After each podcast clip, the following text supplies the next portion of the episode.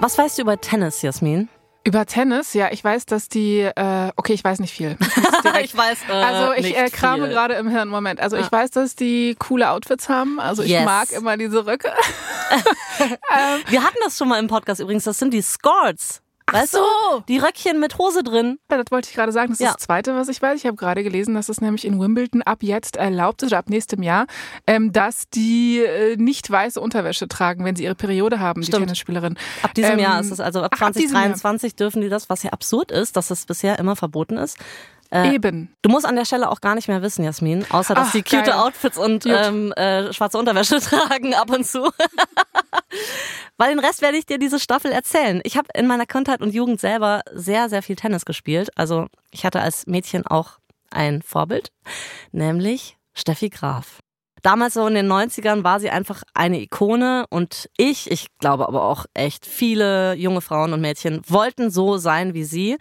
Und ähm, tatsächlich war es damals so, dass ich, wie gesagt, viel Tennis gespielt habe und irgendwann ist mein Tennistrainer zu meinen Eltern gegangen, hat gesagt, so, äh, Frau Bühler und Herr Bühler, ähm, wir könnten mit der Anna fünfmal die Woche trainieren und dann kicken wir mal, was draus wird. Krass. Mhm. Es hätte sein können, dass du gar nicht mit mir hier in diesem Podcast-Studio Ja, sitzt. sondern gerade Wimbledon. Ich fühle mich gerade ein bisschen geehrt. Das heißt, du hättest einfach voll an mir vorbeiziehen können mit so einem Tennisschläger in der Hand und Ja. hätte dich an, anhimmeln können, wahrscheinlich eine Podcast-Folge über dich gemacht. Äh, ganz ehrlich, ich glaube, selbst wenn ich fünfmal die Woche trainiert hätte, Hm. ich glaube, ich hätte nicht das Zeug gehabt, äh, was Steffi Graf hatte. Trotzdem war sie, gerade jetzt, wo ich so viel über sie weiß, wie talentiert sie wirklich war, wie hart sie trainiert hat, ich glaube, das hätte ich niemals durchgezogen. Das alles erzähle ich dir jetzt nicht nur aus persönlicher Obsession, sondern auch wirklich nach wochenlangen Recherchen. Und diese Recherchen haben mir aber tatsächlich auch eine andere Seite vom Profi-Tennis gezeigt. Ich habe es schon immer toll gefunden, ich habe die Leute bewundert, die da spielen. Vielleicht habe ich aber auch ausgeblendet, dass es natürlich irgendwie auch so eine düstere Seite von diesem Sport geben muss. Und jetzt weiß ich, Profitennis ist auch ein brutaler Sumpf.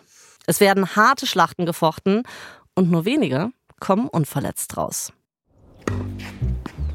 Steffi Graf jagt über den roten Sand von einem Mannheimer Tennisplatz. Heute ist der wichtigste Tag in ihrer bisherigen Tenniskarriere. Zwei Jahre lang hat sie nämlich auf diesen Tag hin trainiert. Sie schlägt den neongelben Tennisball übers Netz und wieder und wieder und wieder. Ihre Augen sind fixiert auf diesen Ball. Sie rennt blitzschnell von links nach rechts und schlägt den Ball zurück und hin und her.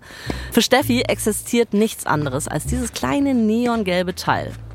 Dann der 48. Schlag übers Netz, der 49. und 50! Steffi jubelt, lässt den Schläger fallen und dann nimmt sie ihren Preis entgegen. Eine Barbie-Puppe. What? eine Barbie-Puppe. Ja, ich habe eine Sache vergessen zu erwähnen. Steffi ist gerade fünf Jahre alt. Fünf? Ja, sie ist ein junges Mädchen Wow. und trainiert Tennis wie eine Wilde. Es ist das Jahr 1974. Steffis Gegner ist ihr Vater und zu der Zeit auch Trainer, Peter Graf. Der hat ihr eben gerade ihren Preis überreicht, die Barbie-Puppe. Sie ist viel besser als die Salzstangen, die sie das letzte Mal bekommen Oh. hat, als sie es nämlich geschafft hat, den Ball 20 Mal übers Netz zu bringen. Wow. Aber dann legt Steffi die Barbie schon wieder zur Seite. Sie nimmt ihren Schläger und will weiterspielen. Ihr Vater aber guckt nur so, hä? Nee, ich packe jetzt den Schläger in die Tasche, für heute ist mal genug, Steffi. Steffi guckt so, die Tränen steigen ihr in die Augen. Peter seufzt, packt seinen Schläger wieder aus. Okay, komm, wir spielen noch 10 Minuten, ja? Mehr nicht. Steffi freut sich mega, rennt zurück zu ihrer Position und schlägt den Ball wieder übers Netz.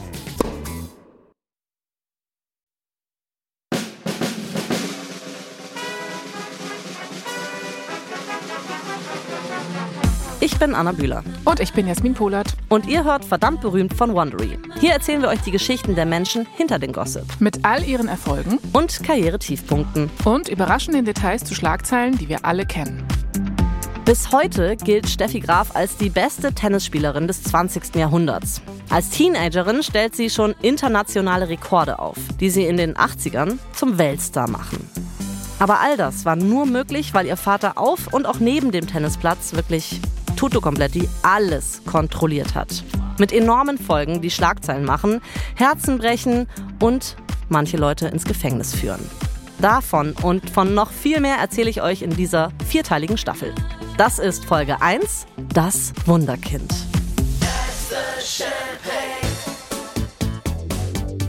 Steffi Graf wird 1969 in Mannheim geboren und wächst in Brühl in Baden-Württemberg auf. Ihre Mutter, die arbeitet in einem Tanzstudio, ihr Vater ist Gebrauchwagenhändler und Tennistrainer. Am liebsten aber wäre er eigentlich nur Tennistrainer. Im Jahr 1973, als seine Tochter drei Jahre und acht Monate alt ist, da spannt er eine Schnur zwischen zwei Stühlen im Wohnzimmer auf. Dann drückt er der Steffi einen kurz gesägten Schläger in die Hand und bringt ihr tatsächlich Tennis bei. Und das ist für eine Dreijährige, also du hast ja auch ein Kind, ne? Ja, ich schüttel gerade den Kopf. Ja, krass. ich schüttel gerade den Kopf. Ich finde es total krass, die Vorstellung, überhaupt irgendetwas in eine bestimmte Richtung quasi schon zu lenken ja. in diesem Alter. Aber es ist natürlich klar, wenn er eben Tennistrainer ist, ja. das ist eben das, was er macht, ne? Der erkennt, wenn jemand Talent hat. Und er erkennt es bei seiner Tochter, dass sie motorisch hochbegabt ist. Ab diesem Tag, also ab diesem eigentlich ersten Trainingstag für Steffi, übt er täglich mit ihr. Erst 10 Minuten, dann mal 20 Minuten.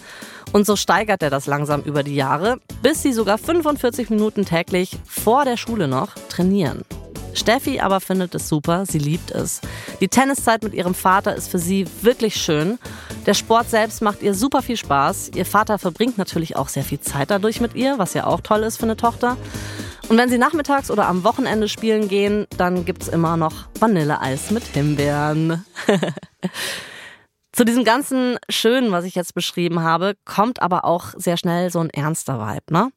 Also 1974, da ist Steffi gerade mal fünf, da weiß sie schon, was sie will. Sie will nämlich irgendwann mal die Nummer eins im Tennis sein. So Träume haben vielleicht viele Kinder. Du schüttelst mit dem Kopf, du ich, eher nicht. Ich muss noch mal kurz wissen, also äh, mit fünf, ja? Ja. Krass. Da merkt man auch, dass Tennis wirklich so alles in ihrer Welt ist, ne? Ja. Und deswegen nerdet sich Steffi jetzt auch so richtig rein. Sie hat den Tennisball die ganze Zeit in der Hand.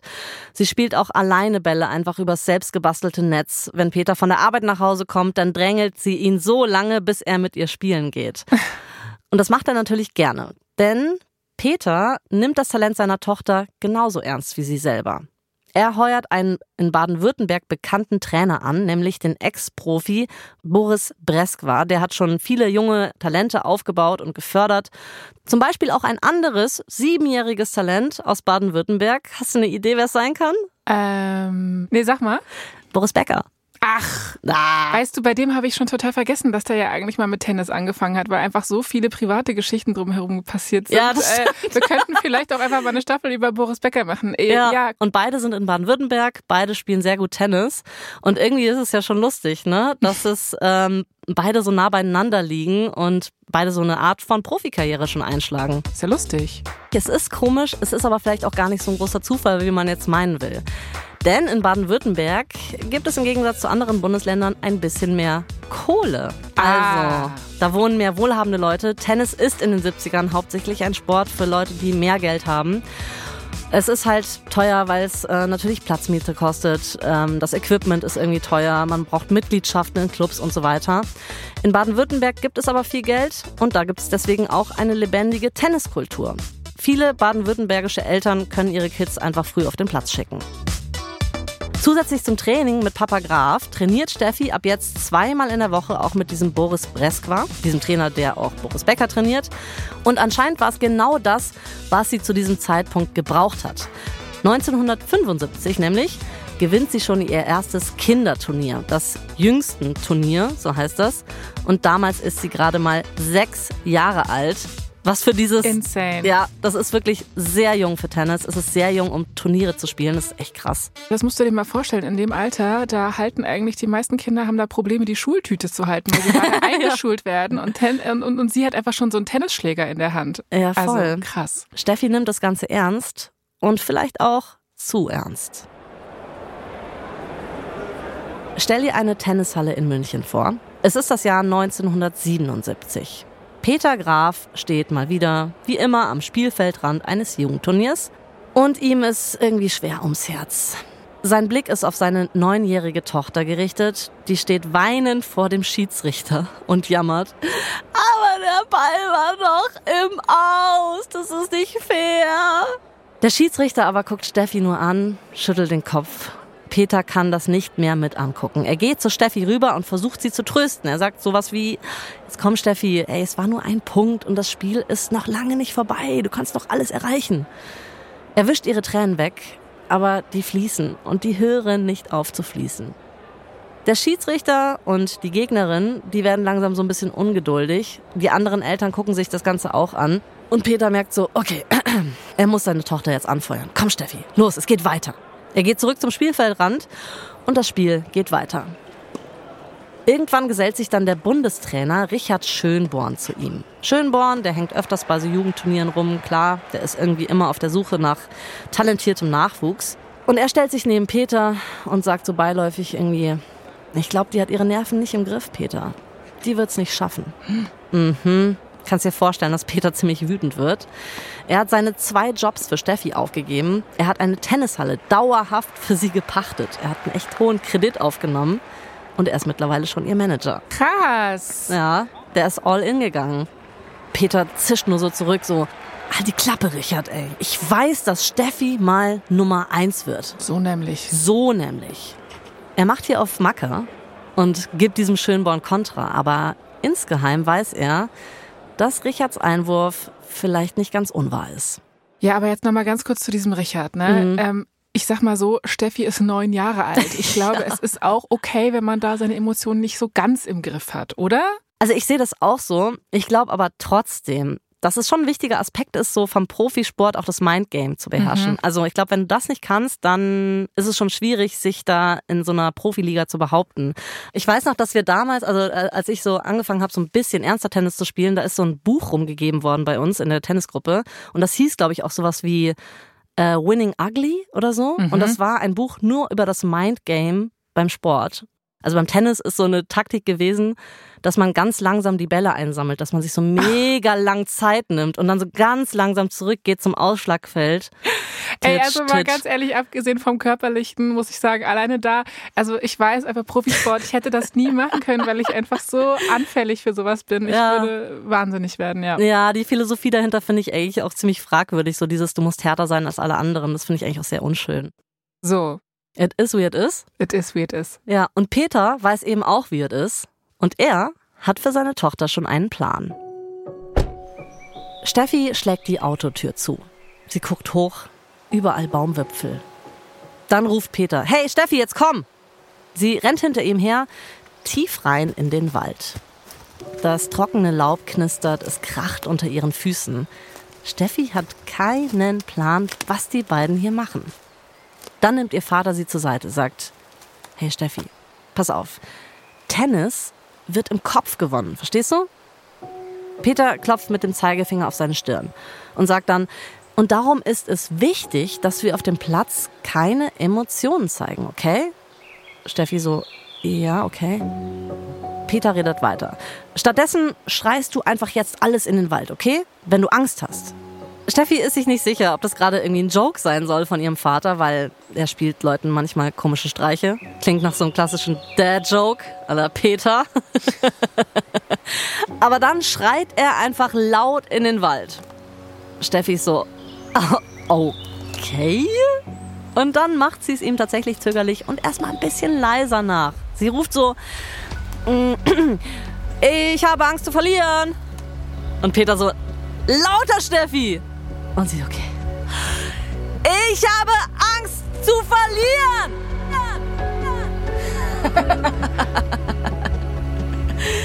Steffi atmet ein und atmet aus und merkt, hey, das hat echt gut getan. Ey, relatable. Mir geht's ehrlich gesagt auch schon besser, wo ich das höre. Und ich denke mir gerade so, boah, hätte ich einen Wald bei mir in der Nähe der Wohnung, ich wäre da wahrscheinlich zweimal die Woche. okay, was würdest so du reinschreien? Mich hat der Kundenservice von O2 genervt. äh, das heißt, er hat da wirklich jetzt einfach ein, also ein Ventil gefunden und das Ventil heißt der Wald. genau. Zurück zu Steffi. Die verliert jetzt immer weniger und sie zieht jetzt so die klassische Wunderkind-Nummer ab. Zwischen 1978 und 1981 gewinnt sie unfassbar viele Jugendturniere. Sie bekommt auch erste Sponsoren, zum Beispiel Capri-Sonne und den Tennis-Equipment-Hersteller Dunlop. Und sie trainiert auf Bundesebene. Bei all dem hat sie aber einen wirklich süßen Style. Mit zwölf ist sie ziemlich inspiriert von ihrem Idol vom Tennisspieler John McEnroe. Ich weiß nicht, ob du den noch kennst. Der war bekannt dafür, dass er Schläger schmeißt. Geil, wie so ein Rockstar. Der Guter Typ. Gitarre. Er war echt der Rockstar des Tennis damals. Ist so. Okay. Und er ist so ihr Vorbild. Sie hat eine 70er Jahre Föhnwelle, dunkleres blondes Haar, das immer mit so einem Stirnband an den Kopf gepresst ist. Dazu trägt sie ein Poloshirt und eine ärmellose Weste. Ganz wichtig. Geil. Alles ist so farblich perfekt abgestimmt in so einem schwarz-weiß-braunen Streifen-Look. Äh, so.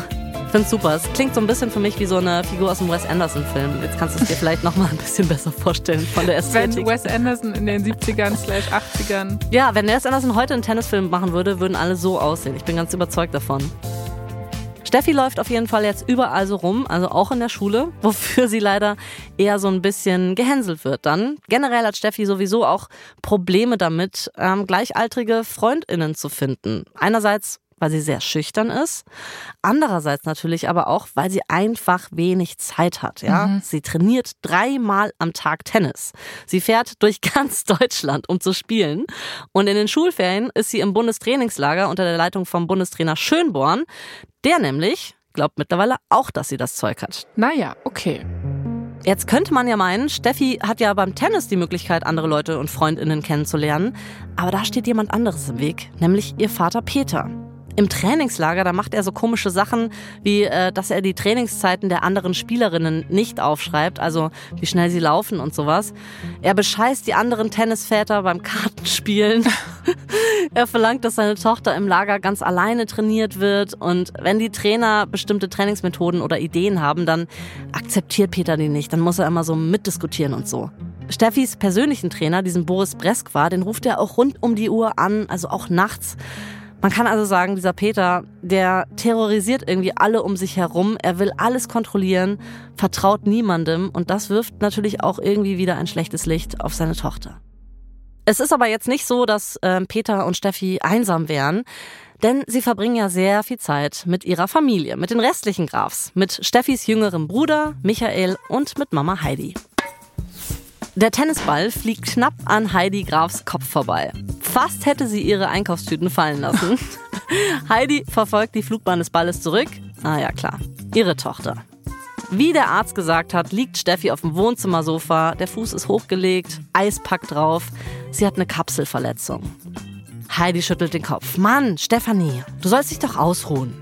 Steffi protestiert. Ja, Mama. Der Fuß bewegt sich ja auch keinen Zentimeter. Nächster Ball, Michael. Heidi dreht sich um zu ihrem zehnjährigen Sohn. Der wirft den nächsten Ball zu seiner Schwester und Steffi spielt ihn leichthändig mit ihrem Schläger an Michael zurück. Heidi dreht sich nur so weg. Boah, ey, das Kind ist nicht normal. Sie runzelt so die Stirn. Ihre Tochter, die ist zwölf und ihre Tennisbesessenheit ist stärker denn je. Entschuldigung, Mama, Solange Steffi Spaß an dem Ganzen hat, wird Heidi ihrer Tochter und ja auch ihrem Mann nicht dazwischenfunken. Es ist auch schon aufregend, was Steffi alles leistet. 1981 gewinnt sie den Orange Ball, das ist die inoffizielle Jugendweltmeisterschaft. Im selben Jahr noch die Europameisterschaft der unter 14-Jährigen, dann die Europameisterschaft der unter 18-Jährigen. Steffi verliert eigentlich kaum noch was Heidi natürlich ein bisschen schwierig findet, weil sie schon glaubt, dass es für die kindliche Erziehung auch mal gut wäre, zu wissen, wie sich's anfühlt, zu verlieren. Weißt du? Ähm, weiß ich ehrlich gesagt nicht und äh, da stimme ich nicht überein. man kann auch ruhig lernen, dass man immer gewinnen kann. ja, Ungefähr so denkt Peter. 1982 ist er überzeugt, dass seine Überflieger Steffi jetzt bereit ist, mit den Profidamen zu spielen. Mit zarten 13 Jahren meldet er sie bei der Women's Tennis Association an. Das ist sowas wie ja die FIFA fürs Frauentennis. Wir kürzen sie auch ab jetzt ab mit WTA. Also wenn ich WTA sage, meine ich diese Association. Steffi ist damals die jüngste WTA-Spielerin ever. Die Trainer um Steffi herum, also dieser Boris Breskwa und der Bundestrainer Schönborn, finden das eigentlich zu früh. Sie sind sich sicher, dass Steffi sehr, sehr früh ausbrennen wird und dass es dann auch ihre Chancen auf eine lange Karriere logischerweise irgendwie vermasseln könnte. Aber Peter hat ein Totschlagargument. Er sagt, ich will das aber so. Ach so. Ja. Punkt. Generell ist es wichtig für Peter und dadurch natürlich auch für Steffi, in dieser Vereinigung, in dieser WTA zu sein, weil nur so kommt sie auf die Weltrangliste. Die Weltrangliste, die kommt nämlich zusammen aus einer ähm, sehr, sehr schwierigen, crazy Berechnung von diversen Gewinnen, von Punkten und von Regeln und von Ausnahmen die so schwer zu errechnen ist, dass das immer ein Computer macht. Also ich habe keine Ahnung, ich könnte es dir nicht erklären, ich habe keine Ahnung, wie es genau funktioniert. Aber man kann diese WTA-Weltrangliste vielleicht mit sowas wie den Popcharts vergleichen oder so. Mhm. So. Jede Spielerin sammelt also fleißig die Punkte übers Jahr. Daraus ergibt sich dann eine Gesamtpunktzahl, daraus wiederum ein Ranking. Man hat eine Top 100 der Spielerinnen und man hat eine Top 10. Und wer die meisten Punkte hat, ist auf Platz 1 und damit die Queen des Tennis. Also so mal ganz kurz und wirklich oberflächlich erklärt.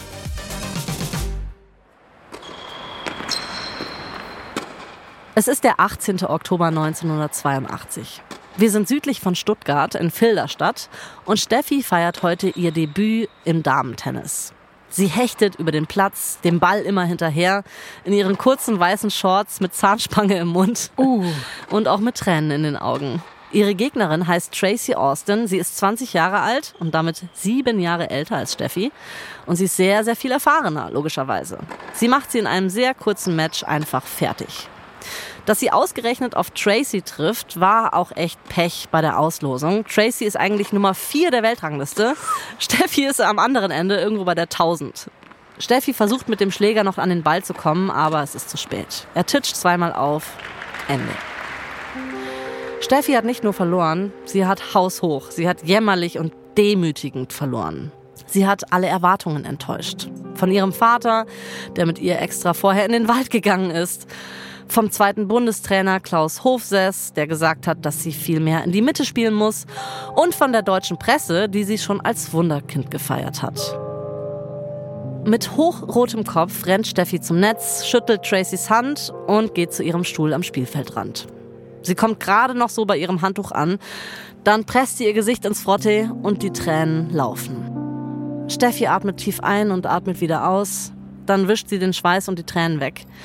Sie setzt ein tapferes Gesicht auf und geht zu ihrem Vater und Trainer und sie entschuldigt sich für das schlechte Spiel. Oh, je. Yeah. Nur ein paar Meter neben ihr wird Tracy Austin von ReporterInnen umringt. Sie halten ihr Mikrofone unter die Nase und dann hört Steffi etwas, das sie Tracy nie verzeihen wird. Die Amerikanerin sagt, ja, die Kleine hat die harten Schläge drauf, aber ich verstehe den Hype um sie gar nicht. Zu Hause in den Staaten gibt es Hunderte wie Steffi. Das ist fies. Mhm, das ist echt fies. Steffi schluckt und sie fragt sich tatsächlich, verdammt, kann ich vielleicht doch nicht mit den Großen mithalten?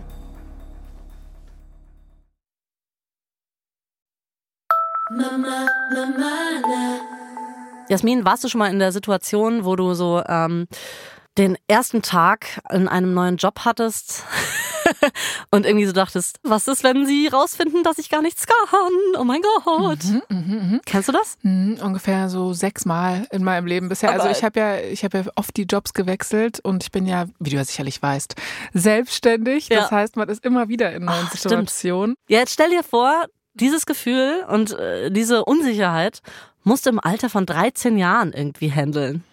Total krass und auch natürlich immer wieder, ne? weil ich schätze mal, jedes Spiel, jedes ja. Match ist einfach immer wieder eine Bewährungsprobe, eine Zerreißprobe. Alles, was irgendwie Performance in irgendeiner Form ist. In der halt Öffentlichkeit. In der Öffentlichkeit, wo du halt nicht irgendwie hinter ja. so einer Excel-Tabelle sitzt. Sorry an alle, die Excel-Tabellen lieben. Äh, ja, total krass. Also kann ich mir überhaupt nicht vorstellen mit 13. Überhaupt nicht. Genau in dieser Situation ist Steffi im Jahr 1982 im Grunde im ersten Jahr ihres neuen Jobs als Profi-Tennisspielerin. Sie merkt super schnell, es ist sehr hart. Sie verliert super oft. Und sie muss schnell besser werden. Sie will ja unter den erwachsenen Profis nicht untergehen.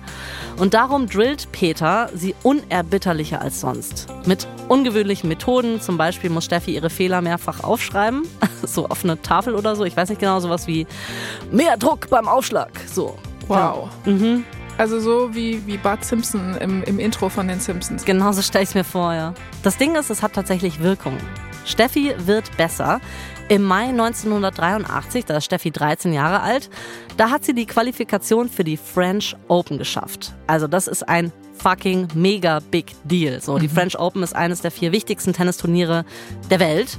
Das ist nämlich ein Grand Slam Turnier. Davon gibt es, wie gesagt, nur vier. Die Australian Open, die French Open, Wimbledon mhm. in England und die US Open, die in New York stattfinden. Wer hier spielt, der gehört auch wirklich zu der Tennis-Elite, zu den Profis der Profis. Der macht das meiste Geld, der bekommt die meiste Aufmerksamkeit, sammelt die meisten Punkte für die Weltrangliste und Steffi darf jetzt hier mitspielen. Super überraschend gewinnt Steffi tatsächlich ihr erstes Match im Turnier. Mit 13 Jahren ist sie die jüngste Spielerin aller Zeiten, die bei einem Grand Slam Turnier ein Match gewonnen hat. Aller Zeiten? Mit 13, ja, ja, das ist, oh Gott, ich krieg da Gänsehaut, wenn ich dran denke. Wow. Sie fliegt danach zwar raus, aber sie klettert die Weltrangliste hoch. Am Ende der Saison 1983 ist sie auf Platz 98 von so 1000 Spielerinnen. Es ist also verdammt gut, was sie hier geleistet hat. Peter sieht sich natürlich total bestätigt in seinem Plan und in seiner Strategie für Steffis Karriere und er setzt noch einen drauf. Er meldet sie kurz nach ihrem 14. Geburtstag, also im Sommer 83, von der Schule ab. Das geht, weil er einen guten Draht zum Kultusminister von Baden-Württemberg hat. Das ist zu der Zeit Gerhard Meyer-Vorfelder. Nebenberuflich ist er Präsident vom Fußballverein VfB Stuttgart und generell halt so ein riesengroßer Sportfan. Insbesondere Steffi-Fan. Okay, und da sagt er dann so, gut, da lass mal die Steffi mal raus. Jawollo, die kann jetzt hier French Open, Wimbledon und alles spielen. Ich, also Krass. wie das genau gelaufen ist, weiß ich nicht. Interessant. Aber kann man sich darüber streiten, ob das ähm, richtig ist, eine 14-Jährige aus der Schule zu nehmen. Gerhard Meyer-Vollfelder aber findet es anscheinend richtig und er unterschreibt eine Sondergenehmigung, dass Steffi aufgrund ihres Ausnahmetalents mit 14 Jahren die Schule einfach abbrechen darf. Die Voraussetzungen für Peter und Steffi sind jetzt also ziemlich gut. Er kann jetzt alle um Steffi rum aufgestellten Jobs in Personalunion übernehmen. Im September feuert er Steffis Trainer, Boris Breskwa. Er trainiert Steffi jetzt wieder selbst, hat er entschieden. Er baut auch mit Hilfe eines Kredits ein Tenniscenter für Steffi. Er entscheidet, welche Turniere, welche Events Steffi spielt. Er kümmert sich um die Presseanfragen und er managt ihre Finanzen. Jetzt ist klar, dass man das mit 14 noch nicht selber handeln kann. Niemand kann alleine so viel auf einmal handeln. Aber Steffi vertraut ihrem Vater natürlich zu 100 Prozent. 1984. Ein heißer Sommertag in Düsseldorf.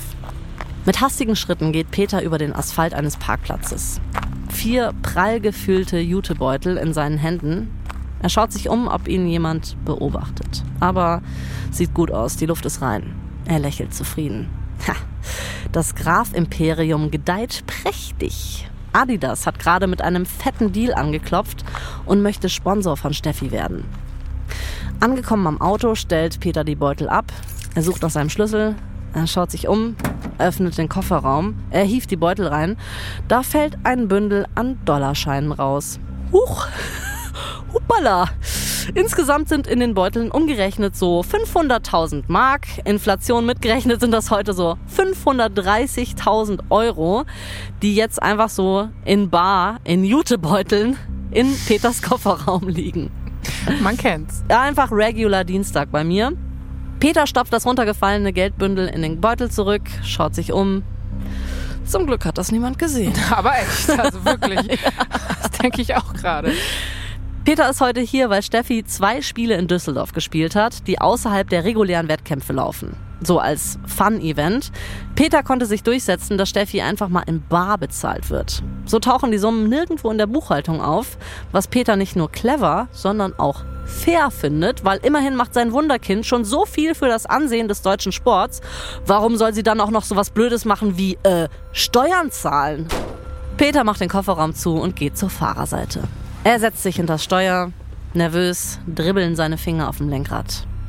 Hm, ja gut, also für immer sind diese Barzahlungen jetzt auch keine Lösung. Ne? Ähm, also allein der Adidas-Deal ist in einem hohen sechsstelligen Bereich.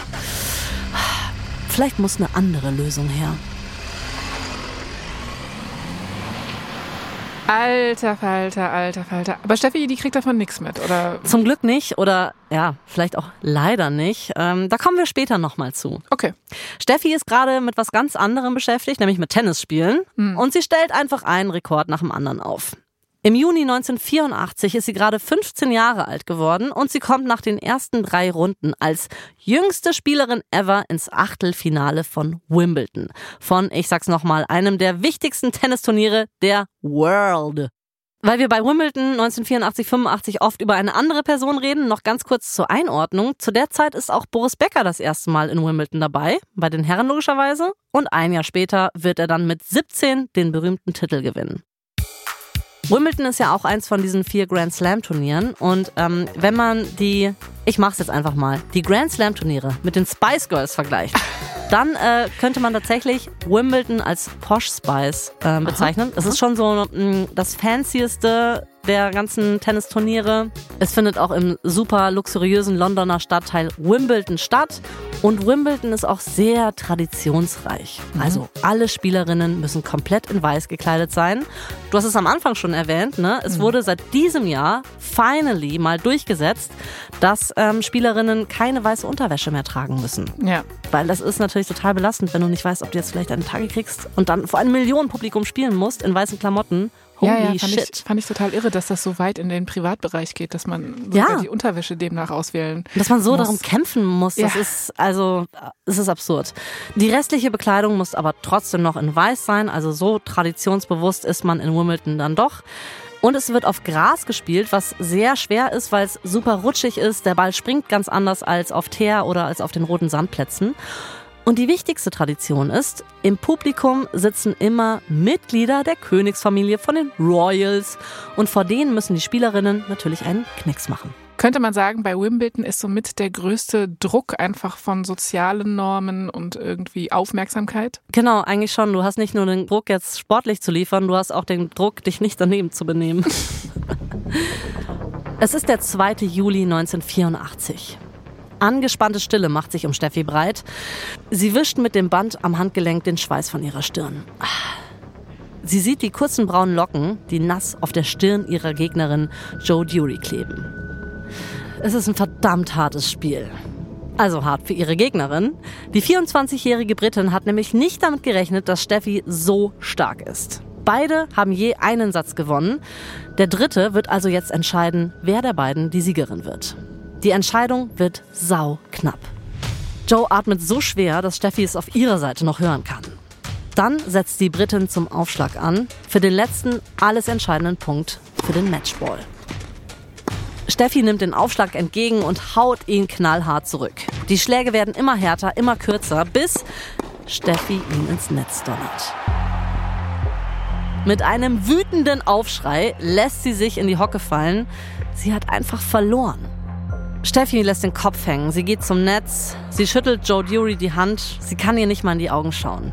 Und dann kann sie es auch nicht mehr zurückhalten. Die Tränen, sie rollen über ihre glühend roten Wangen.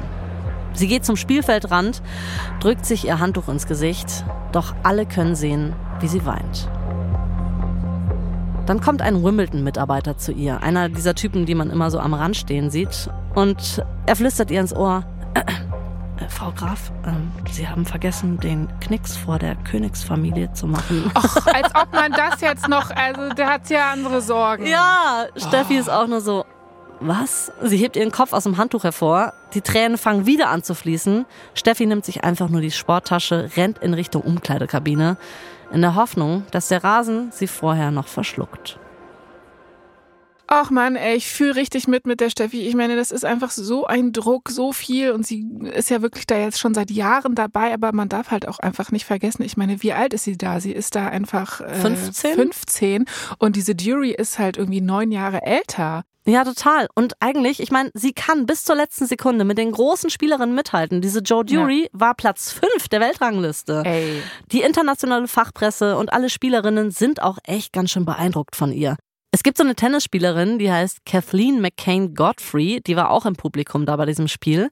Die ist zu der Zeit 88 Jahre alt, also eine äh, große äh, Tennislegende, eine ganz große Tennisprofispielerin.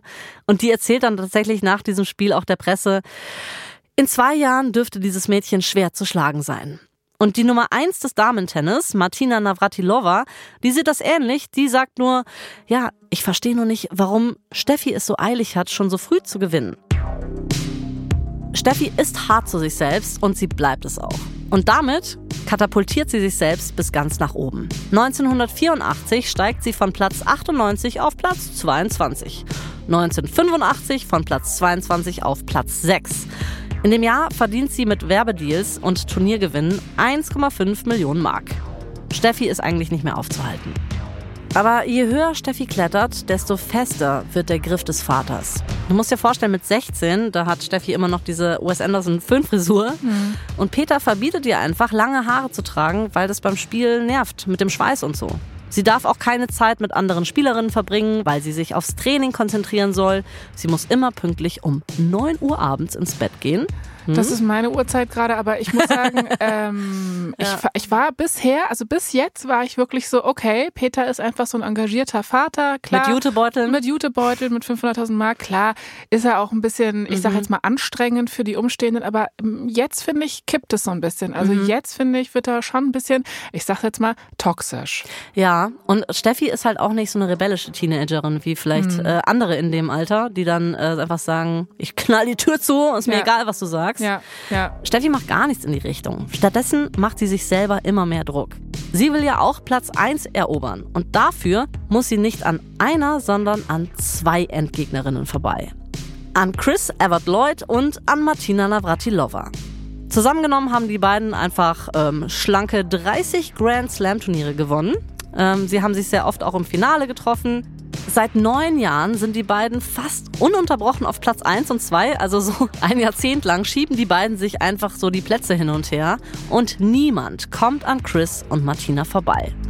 Steffi ist auch schon ein paar Mal gegen Evert Lloyd und Navratilova angetreten und jedes Mal wurde sie von ihnen zerstört. Die beiden sind ihre Angstgegnerinnen. Aber im Frühjahr 1986 weiß sie, dass sie an diesen beiden Spielerinnen irgendwie vorbeiziehen muss. Um körperlich möglichst fit zu sein, trainiert sie nicht nur mit zwei, nicht nur mit drei, sie trainiert mit vier verschiedenen Trainern. Also da wird dann auch nicht nur Tennis an sich trainiert, sondern auch Kraft, Ausdauer, Koordination und solche Sachen. Mhm. Am 13. April 1986 tritt Steffi zuerst gegen die Nummer 2 an, gegen Chris Evert Lloyd. Im Finale der Charleston Open in South Carolina und Steffi gewinnt das Turnier. Wow. Yes. Krass. Also ein punkterelevantes Turnier und das ist das erste, was Steffi gewinnt mit wow. 16 Jahren. Heißt, das ist also auch relevant für diese Liste. Extrem relevant. Also es bringt ihr Punkte und es bringt ihr natürlich Ansehen, weil sie einfach Chris Evert Lloyd geschlagen hat. Die bleibt perplex zurück, sagt in der Pressekonferenz so, äh, ich wusste natürlich, dass sie mich irgendwann mal schlagen würde, aber ich habe nicht gedacht, dass es so bald geschehen würde. Ich bin ehrlich, es freut mich sehr. ja, es ist wow. schon cool. Und dann steht nur einen Monat später im Mai das Match gegen die Nummer 1 an, gegen Martina Navratilova. Die Tschechin ist von diesen beiden Endgegnerinnen schon noch die furchteinflößendste. Sie ist auch extrem stylisch, sie ist cool, sie ist stark und sie ist in den 80ern, wo es ja durchaus noch sehr schwer ist für ähm, Homosexuelle, offen lesbisch. Cool, also sie ist so eine richtige Force of Nature sozusagen. Ja, und seit 31 Spielen einfach ungeschlagen. Aber Steffi hat gerade einfach mal drei Turniere in Folge gewonnen, also warum nicht auch Martina schlagen? Der 18. Mai 1986. Ein Tennisplatz in Berlin. Das Finale der German Open gegen Navratilova. Steffi kriegt es einfach nicht hin. Ihre Hände, die können nicht richtig zugreifen. Ihre Unterarme zittern. Ah, sie atmet nochmal tief ein und aus. Okay, Konzentration jetzt.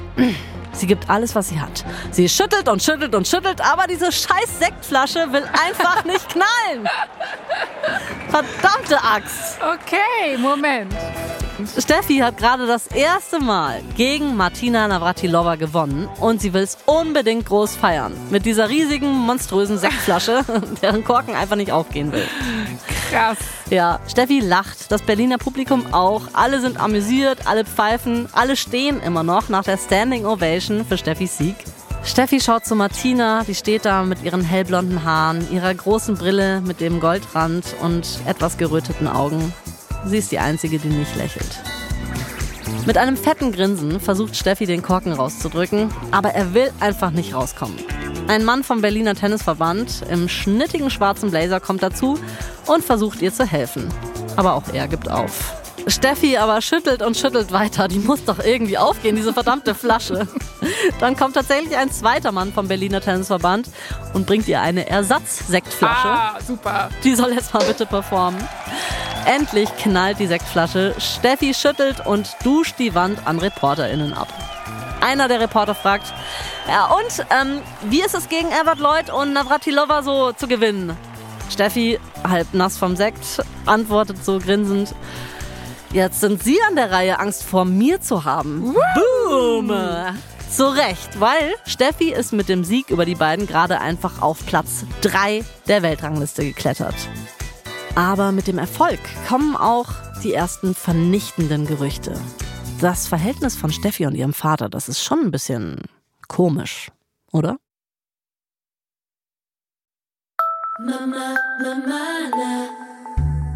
Wir kommen jetzt zu einem Mann, Jasmin, äh, den wir schon kennengelernt haben, der jetzt wiederkehrt. Gerhard Meyer-Vorfelder. Der war Kultusminister in Baden-Württemberg, da haben wir ihn kennengelernt. Er war auch Sportminister in den 80ern. Er ist so ein Machertyp, ne? Und eigentlich ganz cool. Er nimmt Regeln nicht so ernst. Das wird ihn auch später in den 90er und Nuller Jahren noch sehr weit bringen, wenn er zum mächtigsten Mann des deutschen Fußballs aufsteigt. Aber jetzt bleiben wir erstmal in den 80ern. Es ist der 12. Juni 1986, zwei Tage vor Steffi Grafs 17. Geburtstag im badischen Kultusministerium. Gerhard Meyer-Vorfelder rückt seinen Sakko zurecht, versucht sein wuscheliges Haar zu bändigen, erfolglos, und er setzt sein typisch lässiges Lächeln auf. Er ist bereit für das Foto mit seiner Lieblingssportlerin Steffi Graf. Er hat ihr gerade einen Pokal überreicht, um sie als erfolgreichste Tennisspielerin in der Geschichte Baden-Württembergs zu ehren. Wow. Ja. Okay, sind alle bereit? ruft Meier Vorfelder in die Runde. Die JournalistInnen stimmen freudig zu. Gerhard nimmt Steffis Hand und drückt fest zu. Sein Gesicht zur Kamera gedreht, lässiges Lächeln aufgesetzt. Also, unsere Steffi hat schon wirklich was Tolles geleistet, sagt Gerhard grinsend zu den ganzen ReporterInnen da. Gerhard bedankt sich dann noch bei Steffi. Die wird gleich von den JournalistInnen vereinnahmt.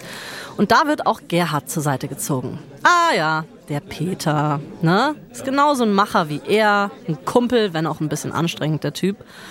Peter will irgendwie was unter vier Augen klären.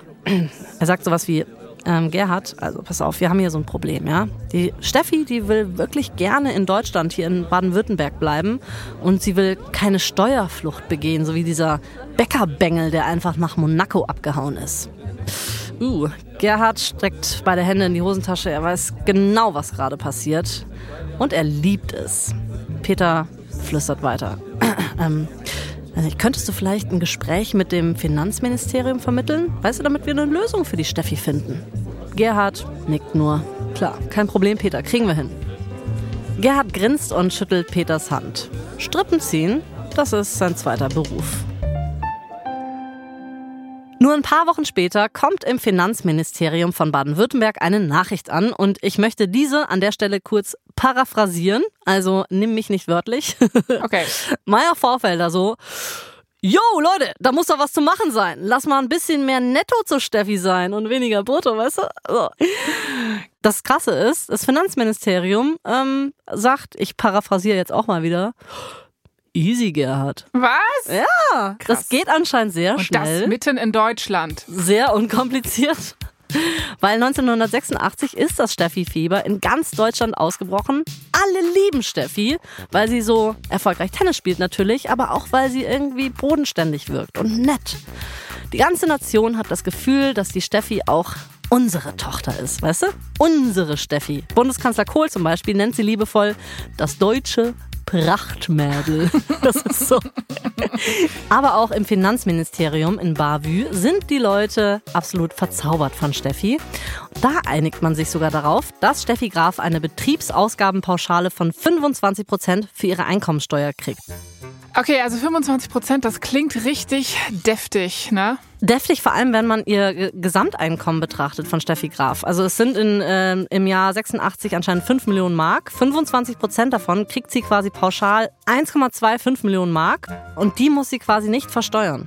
Ja, das ist halt einfach irre. Und man muss dazu wissen, es gibt natürlich auch für uns Normalsterbliche da quasi verschiedene Kategorien, ne? also in diesen äh, Höchstbeträgen. Genau, und ich habe das mal rausgesucht. Du als freie Journalistin beispielsweise kriegst aktuell einen Höchstsatz von 2455 Euro für hm. diese Betriebsausgabenpauschale. Eine Hebamme beispielsweise hat einen Höchstsatz von 1535. Peter Graf möchte aber eben jetzt durchsetzen, dass es keine Pauschale mit einem Höchstens für Steffi gibt, sondern einfach all over immer 25 Prozent ihrer Einnahmen. Also wirklich Open End. Krass. Genau. Viel genauer will und kann ich es an diesem Punkt auch nicht erklären, aber ich glaube, unterm Strich ist klar, es ist eine unfair hohe Summe gegenüber anderen SteuerzahlerInnen auch. Insbesondere, wenn man bedenkt, dass Steffi Graf jetzt gar nicht so Betriebsausgaben in dem Sinn hat. Ja, sie hat ja Sponsoren, von denen kriegt sie Schläger und Bälle, beispielsweise Dunlop. Dann bekommt sie ihre Kleidung von Adidas, von denen sie gesponsert wird. Opel ist auch noch als Sponsor drin. Da gibt's dann wahrscheinlich ein Dienstauto und so weiter und so fort. Und dann gibt's ja auch noch das Finanzamt das bei ihr nicht so genau hinschaut, weil sie ja die Steffi ist. Und um sicher zu gehen, macht Peter die Steuern auch nur so auf eine Arschbacke. Wenn man die nur auf eine Arschbacke macht, dann weiß ich, das kann nicht gut ausgehen.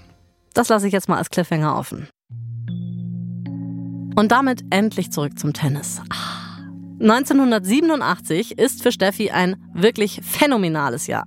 Sie ist 18 Jahre alt und von 77 Spielen verliert sie, halte ich fest, zwei. Krass. Zwei Spiele von 77. Okay. Wow. Beide verliert sie gegen ihre große Gegnerin Martina Navratilova. Die beiden haben wir ja schon vorher mal in einem äh, Match miteinander erlebt. So viel Erfolg verleiht der eigentlich sehr schüchternen Steffi doch Angriffslust. Und sie lässt sich jetzt gern gegen ihre Gegnerinnen in Interviews aus. Leider auch nicht immer besonders cool. Es gibt leider auch so homophobe Sprüche gegenüber Navratilova wie ich habe mitbekommen, wie sie sich mit ihrer Lebensgefährtin abgeknutscht hat. Ist ja ihre Sache, aber geschockt hat mich das schon. Oh je. Ja. Martina hat da sachlichere Argumente. Sie sagt zum Beispiel, Steffi spielt nur für den Computer und taucht nur bei den leichten Turnieren auf. Heißt sowas wie, Steffi spielt nur Spiele, die ihr helfen, in der Rangliste weiterzukommen, was auch stimmt. Auch in der Presse wird der Ton etwas rauer, jetzt nicht gegen Steffi an sich, aber gegen Peter. Was ist das für ein Verhältnis, das dieser Mann zu seiner Tochter führt? Er ist präsenter als alle anderen Väter, aber auf so eine irgendwie creepy Art und so. Er steht immer neben ihr, er spricht oft für sie, er entscheidet alles. Sie muss sich bei ihm nach dem Spiel mal ein Küsschen abholen. Er lässt auch Sätze fallen wie, sie ist mein Geschöpf. Also alles ähm, äußerst fragwürdig. Die Medien spekulieren deswegen auch wild. Sie befragen diverse PsychologInnen, die beschreiben zum Beispiel im Spiegelmagazin, dass Steffi in der an Anführungszeichen Vaterfalle gefangen sei. Als ob wir da nicht alle wären. genau. Es soll aber sowas bedeuten wie, Steffi müsse sich die Liebe für den mächtigen Übervater hart erkämpfen mit ihren äh, Tenniserfolgen und so weiter, sonst wird der Vater wütend und Steffi ließe sich zu leicht manipulieren. Auf diese ganzen Spekulationen obendrauf kommen dann auch noch Gerüchte, dass Peter Steffi anscheinend seit Jahren schon mit Ohrfeigen diszipliniert. Das sagen auch andere Tenniseltern, Trainer, Sponsoren, die das mitbekommen haben wollen.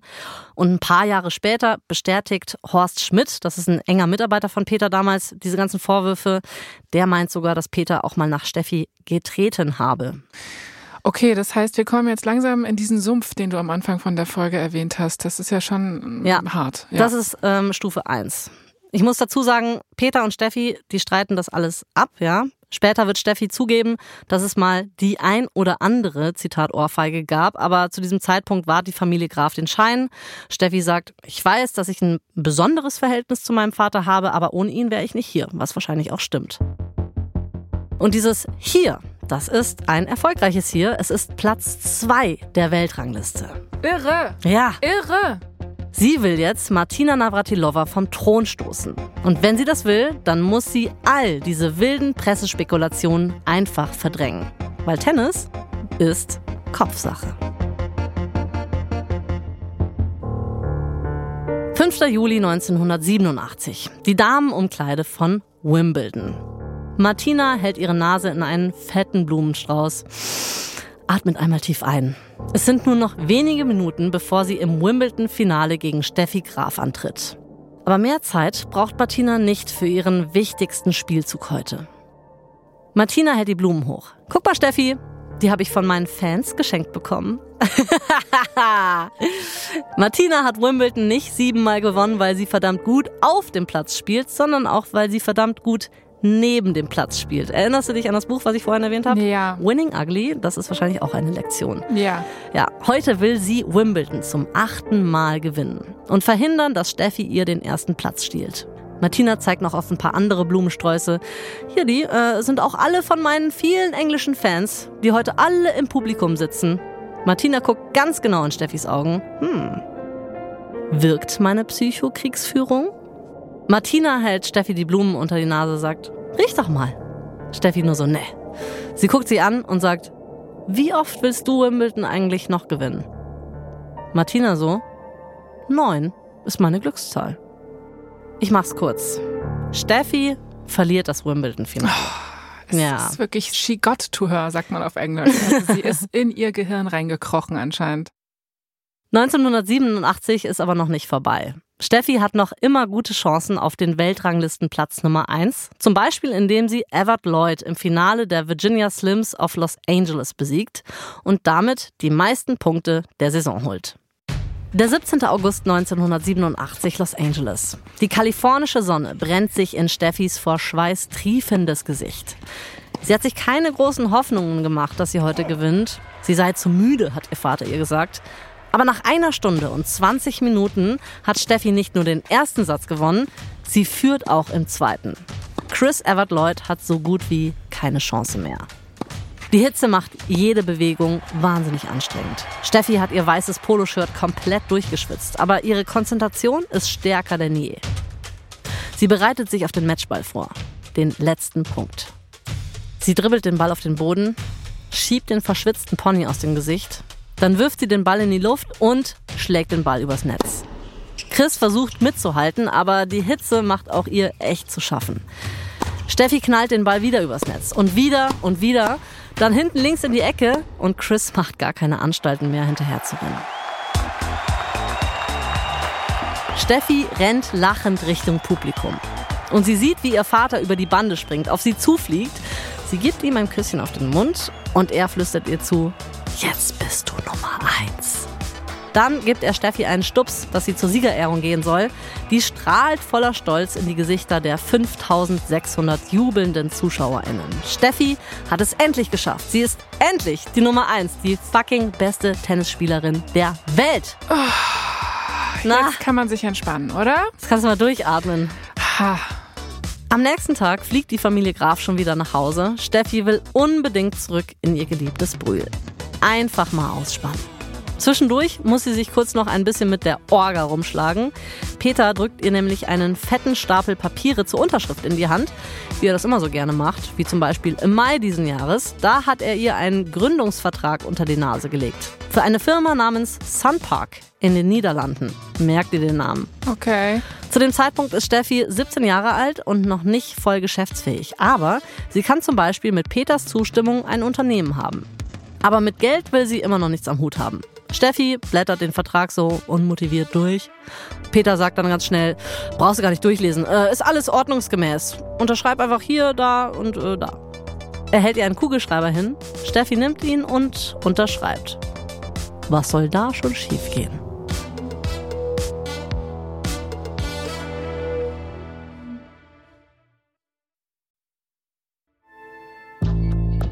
Das war die erste Folge unserer vierteiligen Serie Steffi Graf.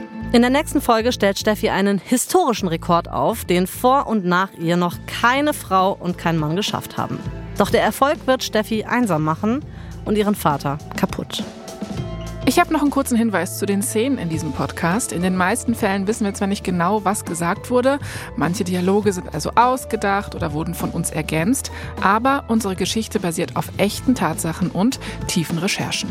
Wir haben viele verschiedene Quellen dafür herangezogen, unter anderem das Buch Reiche Steffi, armes Kind von Hans Reski und Irmgard Stoffels Steffi Graf, Leben und Karriere des deutschen Tenniswunders und Hans-Dieter Schütz, Steffi Graf Superstar.